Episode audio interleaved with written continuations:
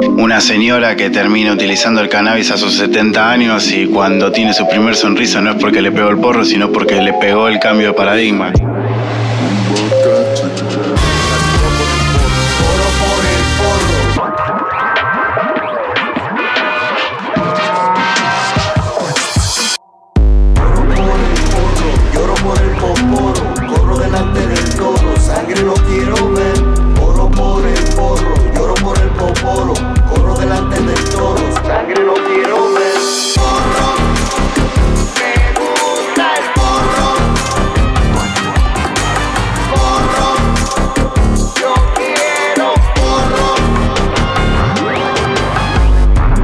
Bienvenidos y bienvenidas a Porro. Mi nombre es Mauro Ello. Yo soy Mike Urrere. En el episodio anterior pusimos un poco en contexto a la planta y hablamos de lo absurdo que es la prohibición. Hoy nos metemos de lleno a analizar punto por punto un acuerdo que busca generar un marco regulatorio legal para el cannabis en nuestro país. Porque la legalización parece está a la vuelta de la esquina.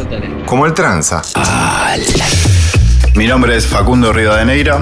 Facu tiene un grow shop y es presidente de la Asociación Civil Cogollos del Oeste, una de las organizaciones que integran el acuerdo por la regulación del cannabis. Para nosotros el porro, más allá de una gran herramienta que utilizamos, ha generado un montón de cosas a nivel social, desde derribar el mito hasta generar una militancia organizada. El porro es movimiento, es energía. Aguante el porro. Charuto libre,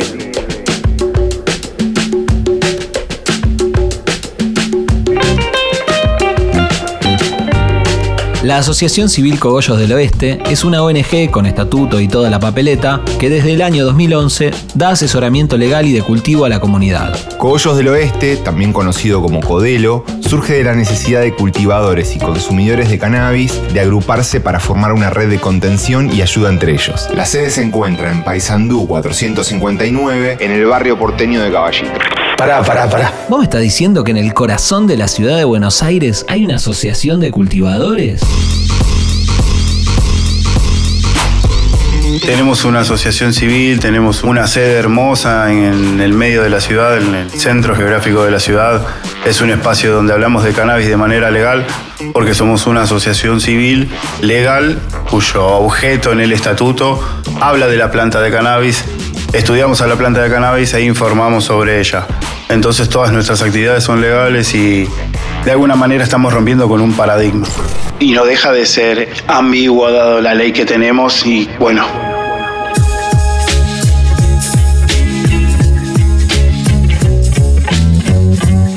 Cogollos del Oeste, además, forma parte de las organizaciones civiles que integran el acuerdo. Estas agrupaciones, que provienen de distintas áreas y abarcan desde grupos de cultivadores a organizaciones de derechos humanos y del ámbito de la salud, redactaron un proyecto para regular de manera legal el cannabis para uso adulto basado en criterios de salud pública.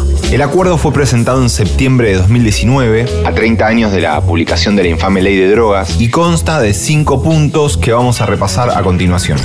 Punto 1. Es necesaria una regulación legal del cannabis en la Argentina.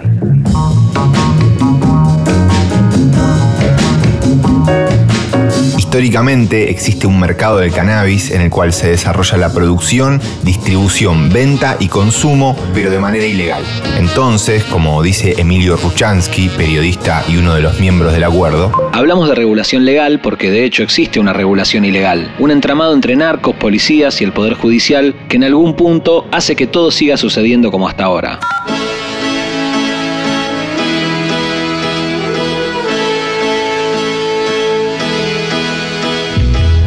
Nosotros cultivamos, posiblemente vos también, pero tus amigues que no lo hacen, ¿de dónde sacan el porro que fuman? ¿Alguien, por favor, quiere pensar en los niños?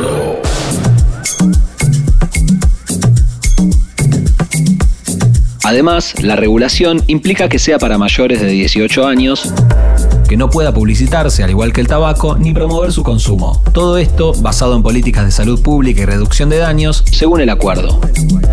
En este mercado ilegal solo se busca maximizar las ganancias sin reparar en los daños que pueda causar el consumo de esta sustancia, la edad de las personas que la consumen, los lugares de venta y, aunque parezca menos importante, no lo es, la calidad del producto. Según el último estudio nacional publicado en 2017 sobre consumo de sustancias psicoactivas, el cannabis es la tercera sustancia más utilizada en el país. Las primeras dos, el alcohol y el tabaco. Sos como mi locura por el humo y el alcohol.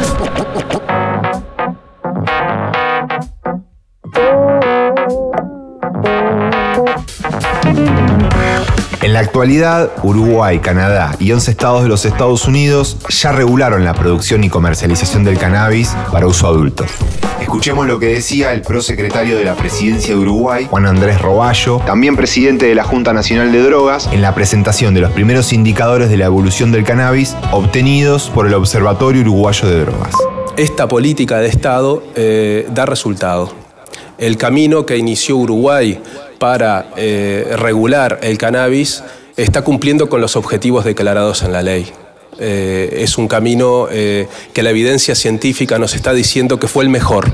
Por ejemplo, la comercialización ilegal del, del, cannabis o de la marihuana, el prensado paraguayo que se denomina, se redujo cinco veces. Es decir, se le arrebató al mercado ilegal una buena porción este, de, ese producto, de 58% bajó al 11% entre el 2014 y el 2018. Peace. Tener una dimensión real del mercado es útil para que el Estado pueda producir conocimiento basado en la evidencia del consumo y la producción, además de tener mejores herramientas para enfrentar, primero, a los desafíos sociales que ya existen y los que van a surgir al momento de diseñar nuevas políticas públicas. Si bien no existe un modelo único de regulación, lo que se busca, en pocas palabras, es que el Estado sea el que decida quién vende, cuándo lo vende, dónde y a quién. Además puede determinar los precios, otorgar licencias de producción, impuestos y decidir el destino de esos recursos. Punto 2. Reducción de daños y consumo responsable.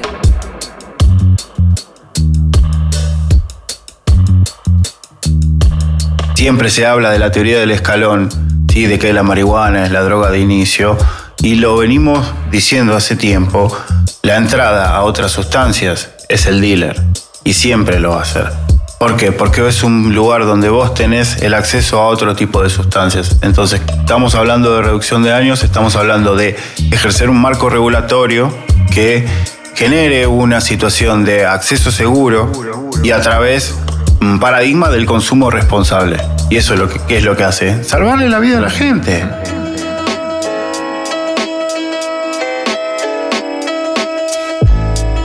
El acuerdo propone, ante el fracaso del prohibicionismo de la ley de drogas, una política basada en el sistema de derechos humanos compatible con la Ley Nacional de Salud Mental y Adicciones, incluyendo como pilar una estrategia de reducción de riesgos, daños y vulnerabilidades. Por ejemplo, uno de los riesgos a evitar podría ser el caer en el llamado efecto góndola, que es cuando un usuario de alguna sustancia va al dealer y este, al no tenerla, le ofrece otras, como sucedió con la pasta base. Cuídate, changuito.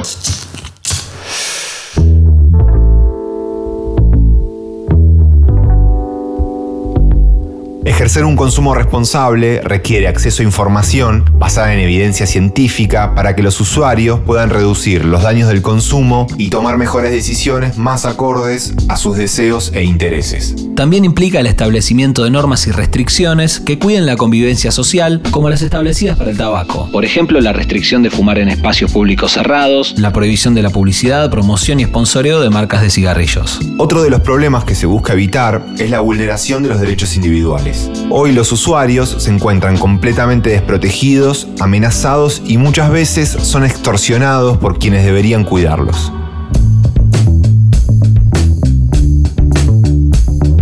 La famosa campaña Sol sin drogas, que después terminó, bueno, hoy en día tenemos el operativo Sol en la provincia de Buenos Aires, que no es más que una gran estadística de ingreso enorme de estupefacientes a no sé dónde.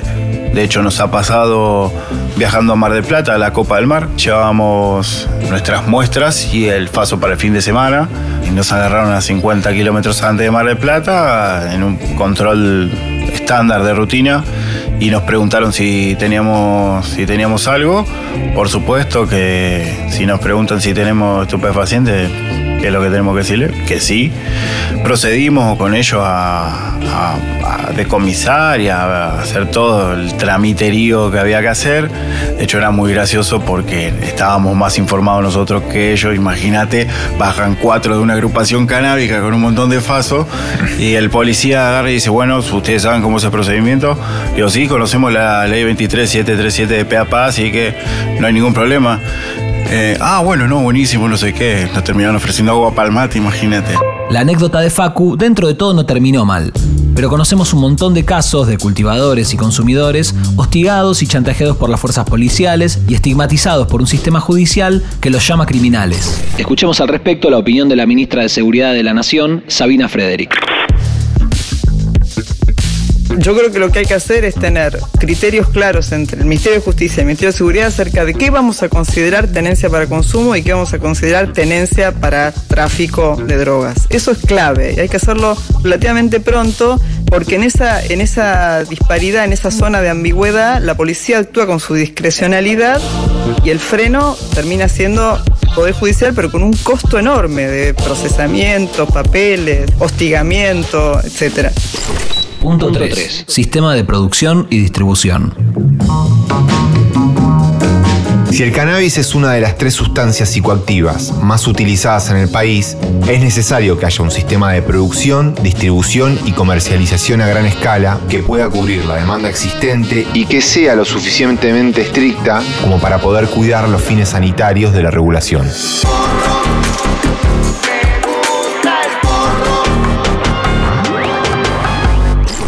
Punto 4. Autocultivo, asociaciones y clubes de cultivo. El Estado puede posibilitar otras vías de acceso a la marihuana, como por ejemplo permitiendo el abastecimiento a través del autocultivo o por medio de modelos cooperativistas como los clubes de cultivo, que funcionan muy bien en Uruguay, además de garantizar la disponibilidad de semillas, etc.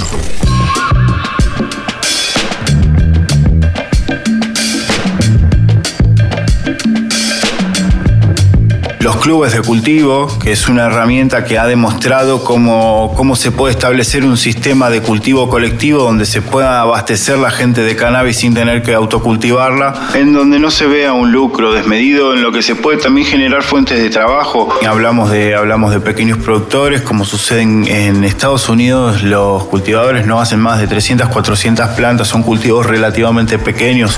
No hay un sistema de agricultura del tipo extensiva. Hay un dato muy, muy interesante que se mandan a analizar los extractos obtenidos a través de un cultivo pequeño y uno de la agricultura extensiva y te das cuenta que tiene mucha mejor calidad el producto del pequeño productor.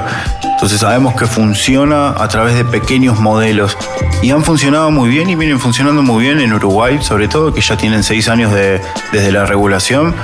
La verdad es que eh, hablando con colegas de allá, que tenemos permanente contacto, tienen mucha calidad, tienen mucha cantidad y eso lo que hace es que no genera un aumento del consumo, un consumo desmedido, simplemente genera calidad y genera un acceso seguro, democrático, pero también es aprender de modelos como el canadiense, que el mismo presidente en su momento cuando se hizo el referendo también fue el que defendió al autocultivo como una de las mejores herramientas.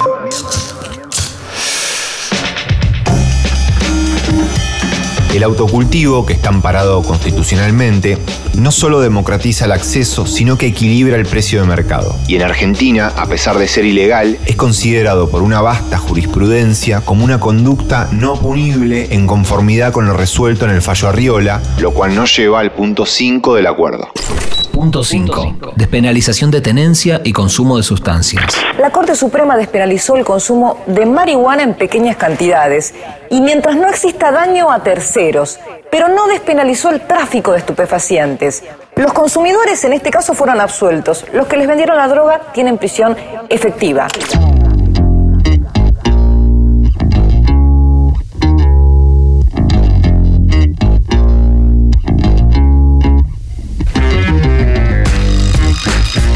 La regulación legal del cannabis presupone no criminalizar conductas asociadas al consumo. Esto también aplica al resto de las sustancias psicoactivas.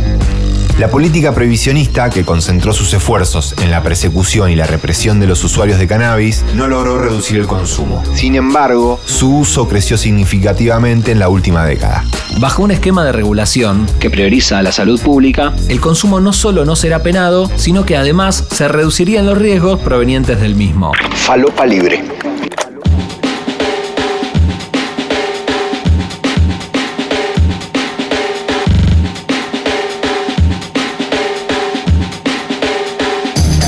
Podemos criminalizar a las personas por consumir sustancias, sean legales o no, sean inocuas o no. Hay que dejar esa hipocresía de lado porque venimos mamando una, una cultura de la prohibición y un tabú sobre el uso de sustancias psicoactivas. Entonces hoy en día generamos nuestra nueva premisa que es basta de mirar raro el uso recreativo de sustancias psicoactivas. Justamente la misma gente previsionista consume sustancias psicoactivas. En muchos casos la mayoría son legales. Entonces, eh, ¿de qué estamos hablando? Dejemos la hipocresía al lado porque el cannabis ha demostrado ser una puerta de salida. Y la puerta de entrada ha demostrado ser el dealer. El dealer nos lleva a todo ese abanico. Entonces, queremos generar una mejor cultura, queremos cuidar la salud pública y hagámonos cargo de que las sustancias existen. Entonces, démosle un marco regulatorio porque no van a desaparecer. Porro. Jujuy es la primera provincia en producir aceite de cannabis para uso medicinal. Pregunto, usted dice que dentro de X años yo viera un kiosco y, y compro, no sé, un paquete de figuritas, un paquete de pastillas y un cigarrillo de marihuana. Cuando habla de la regulación del consumo del cannabis, Esa es una tendencia en todo el mundo. Yo estuve en Cedronar seis meses y la verdad que después de ver mucho, yo creo que deberían despenalizarse. A mí me parece que el tema de la marihuana puntualmente, hay que ver, fíjense por ejemplo lo que ha pasado en Uruguay. Nada. Organizaciones no gubernamentales lanzaron un acuerdo para la regulación del uso legal del cannabis. Al momento que se grabó el segundo episodio de Porro, parecía haber un intento de instalar el tema cannabis en los medios e incluso varios funcionarios del gobierno le dieron el visto bueno al asunto. Pero, coronavirus. Suponemos que cuando el tema pandemia se acomode, el cannabis seguirá tomando relevancia en los medios y en los sectores vinculados a la política, con la esperanza de que podamos avanzar en un acuerdo regulatorio que ampare no solo a la industria, sino también a los pequeños cultivadores.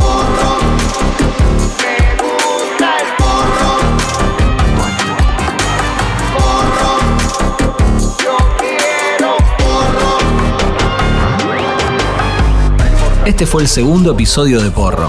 Esperamos que les haya gustado. Recuerden que para contactarse con nosotros lo pueden hacer a arroba porro podcast o a nuestras cuentas personales. Yo soy Mauro Ello, me pueden escribir a cualquiera de mis redes en arroba no soy Mauro. Yo soy Mike Urrere, me pueden encontrar en Instagram como Los Cocos. Muchas gracias a Guli que nos hizo el opening de Porro. Y a Caveman por el arte de tapa del podcast y de cada episodio. Muy pronto van a poder conseguir el merchandising oficial del podcast con estos diseños increíbles. Gracias por prenderse con porro. Nos reencontramos la próxima semana.